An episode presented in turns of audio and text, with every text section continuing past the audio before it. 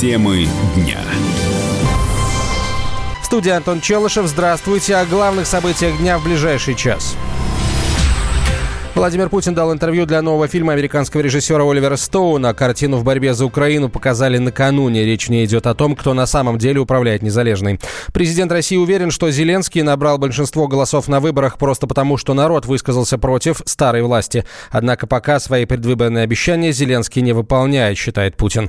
Инцидент в Керченском проливе президент назвал провокацией, которую экс-президент Украины Порошенко затеял специально, чтобы оттянуть выборы нового главы государства. Однако, несмотря Несмотря на все это, Россия и Украина снова будут вместе. Это неизбежно, сказал Путин.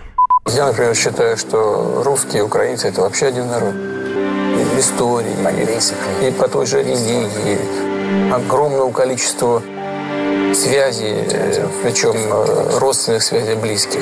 При этом, если часть э, людей, которые проживают, значительная часть на Украине сегодня считают, что они должны бороться за, подчеркивать свою идентичность, бороться за это. Ну, у нас в России никто против этого ничего не имеет. Я тоже. Но просто мы, имея в виду, что у нас много общего, мы можем использовать это как конкурентное преимущество при определенных интеграционных процессах. Помимо Украины, речь в интервью зашла и об отношениях с Соединенными Штатами. Владимир Путин объяснил Оливеру Стоуну, почему поддержка Трампа не означала вмешательство в выборы. Президент признал, что эта конфронтация его сильно беспокоит. Но самым интересным оказался разговор не о политике. Оливер Стоун предложил российскому президенту стать крестным для его дочери. Ответ Путина вы узнаете из радиоверсии фильма. Слушайте «Комсомольскую правду» сегодня в 8 вечера по московскому времени. В Минтруде назвали самые невостребованные профессии в России. Звучит страшно, но речь просто о том, что практически все рабочие места по этим направлениям заняты. Уже не первый год лидерство э, в этой сфере держат бухгалтеры и учителя. Их в стране много, а вакансии для них появляются редко. Та же история с продавцами и охранниками. Дефицита в них не наблюдается. По данным Минтруда, на рынке очень низкий спрос также и на юристов, нотариусов и работников музеев.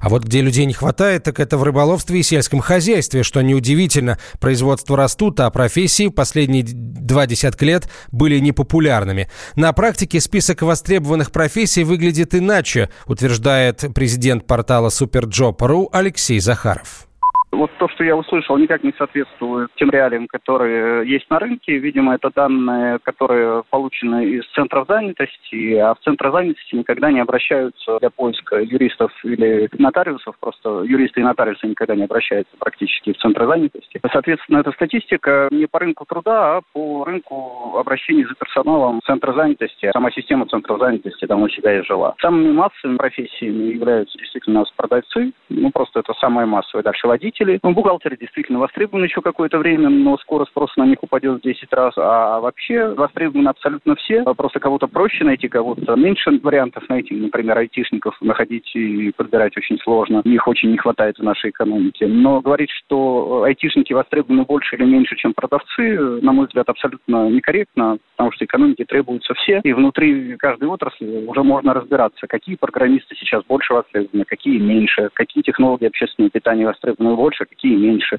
какие продавцы востребованы больше, с какими навыками, какие меньше. Но говорить, что бухгалтеры востребованы больше или меньше, чем водители, ну, это бред, на мой взгляд.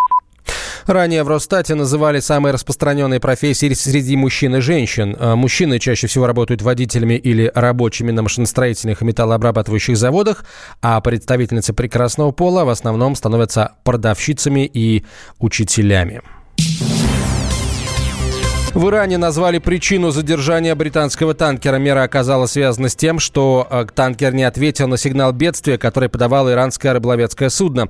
Инцидент произошел накануне. Сейчас стена Империо находится в порту Бендарабас, и все 23 члена экипажа, а среди них трое россиян, до конца расследования останутся на борту.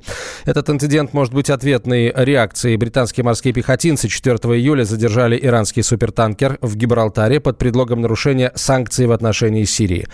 Политолог Александр Асафов ожидает ухудшения отношений между Ближним Востоком и Западом. Иран, конечно, готовится к войне после избрания нового американского президента, кем бы он ни был, очевидно, что с высокой долей вероятности это будет Трамп. А США продолжают иное давление, в первую очередь медийное и политическое. Поэтому Иран, высказывая свои собственные основания проверки любых танкеров в своих территориальных водах в Армузском проливе и действия в этом направлении, тоже занимается защитой своего политического суверенитета. Вот ситуация раз за разом с каждым эпизодом переходит к большей эскалации, но эта эскалация в ближайшее время не может быть реализована, поэтому мы будем наблюдать больше таких событий, к сожалению, сбивания беспилотников, а, высказывания каких-то там угроз и претензий, введение новых санкций, новых ограничений, но до конца избирательной кампании в США, конечно, возможности реализовать в ту или иную сторону эту ситуацию пока нет. Глава британского МИДа Джереми Хант пригрозил Тегерану последствиями, а британским кораблям порекомендовал обходить Армузский пролив. Минпромторг предложил не считать пиво алкоголем. Ограничение, под которое сейчас попадает пенное, можно смягчить, уверены ведомством. По данным СМИ, уже в этом году пиво могут присвоить отдельный статус, который позволит более свободно продавать его в магазинах и кафе. Речь о том, чтобы отпускать пиво детям или разрешить его употребление за рулем, не идет, но как будут разграничиваться возможности, если напиток не будет считаться алкогольным, пока не ясно. Пивовары идею горячо поддержали, другие представители отрасли, в частности Союз виноградарей, недовольны, что при привилегии даются только пиву. Сможет ли Минпромторг убедить их и остальные, остальных членов правительства заодно, мы спросили у руководителя Центра исследований федерального и региональных рынков алкоголя Вадима Дробиза. Это алкогольный напиток. Он не так давно, так сказать, вот стал полноценным напитком. Фактически с 2012 года. Он и до этого был алкогольным, но с 2012 года он регулируется как весь прочий алкоголь. И поэтому сейчас наоборот государство старается максимально ужесточить все, что к нему, так сказать, вот можно. Минпромторг отвечает за розничную торговлю. Государство сейчас может очень серьезно ужесточить требования к розничным объектам, которые продают пиво. Пиво напиток привилегированный. Производство и продажа пива не требует на сегодняшний день лицензирования. Вот все, кто прочим алкоголем торгует, кроме пива, они получают лицензии. Очень тяжело. Там маркировка специальная, учет каждой единицы продукции в системе ЕГАИС. Пиво вроде бы алкогольный напиток, но пользуется максимумом преференций и сегодня. И вот если государство будет ужесточать к нему требования, то очень много розничных торговых точек не смогут продавать пиво. Вот почему возник этот вопрос в Минпромторге. Но абсолютно уверен, что никто этот вопрос даже рассматривает рассматривать не будет в виде предложения. А это на уровне разговоров на заваленке, то есть перестать его считать алкогольным напитком, это невозможно, никто на это не пойдет. Наоборот, столько лет эти чиновники и депутаты добивались этого. Но позиция Минпромторга понятна, они хотят сохранить розничные торговые точки, которые продают пиво.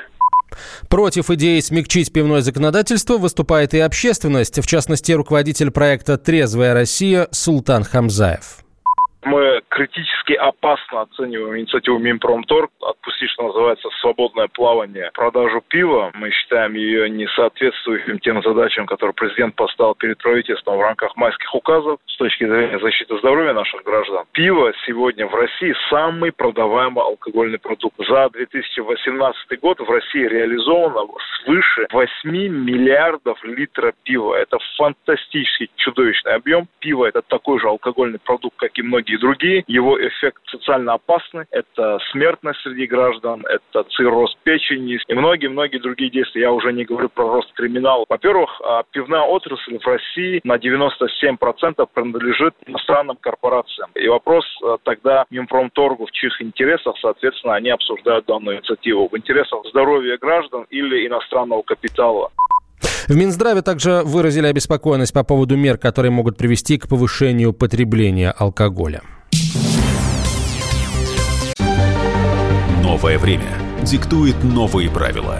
Ты не позволяешь себе подолгу быть привязанным к одному месту. Ты думаешь об удобстве, скорости и доступности информации. Именно поэтому мы сделали совершенно новую версию мобильного приложения «Радио Комсомольская правда» современный интерфейс и обширный набор полезных функций. Возможность слушать нас в дороге, как на iOS, так и на Android. В режиме онлайн и подкасты. «Комсомольская правда». Всегда рядом. Радио жизни. Радио для тебя.